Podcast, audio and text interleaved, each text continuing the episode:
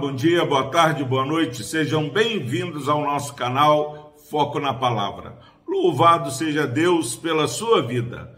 Palavra do Senhor que se encontra no Salmo 128, versículo 2. Diz o seguinte: a palavra do Senhor: Do trabalho de tuas mãos comerás, feliz serás e tudo te irá bem.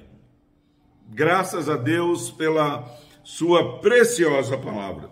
Meus irmãos, como a palavra do Senhor direciona as nossas vidas. Do trabalho de tuas mãos comerás.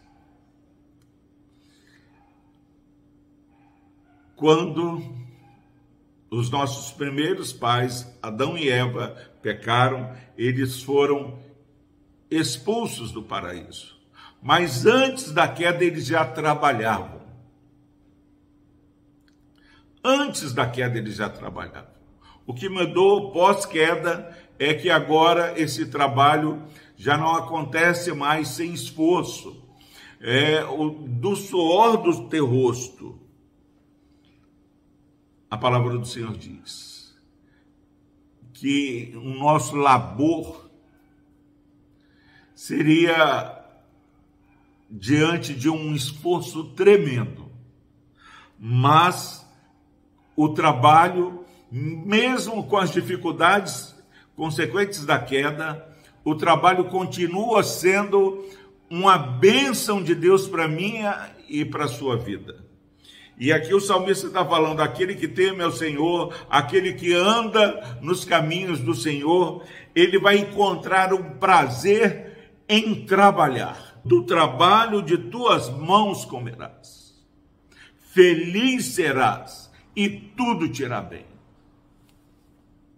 Eu quero falar para aqueles que estão empregados. Você está empregado e tem murmurado do seu emprego.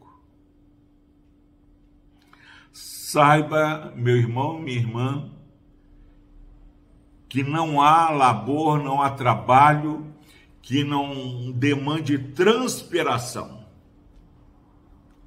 Muitas vezes nós temos deixado de glorificar a Deus porque achamos que o nosso serviço é muito difícil. E eu quero dizer que, de fato, o nosso trabalho é muito difícil. Mas é imperativo que o nosso alimento seja proporcionado por um culto que agrada a Deus a partir do trabalho. É um mandato para o homem o mandado do trabalho. Você e eu somos ordenados a trabalhar. Do trabalho de tuas mãos comerás. Feliz serás e tudo te irá bem.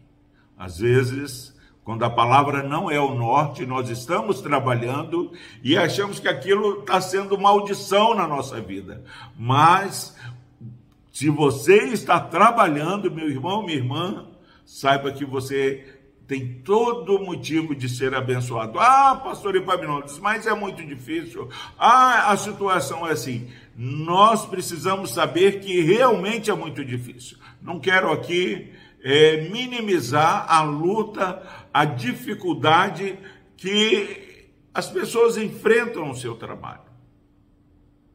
Mas somos chamados a uma maturidade, a saber que do trabalho de nossas mãos nós devemos comer.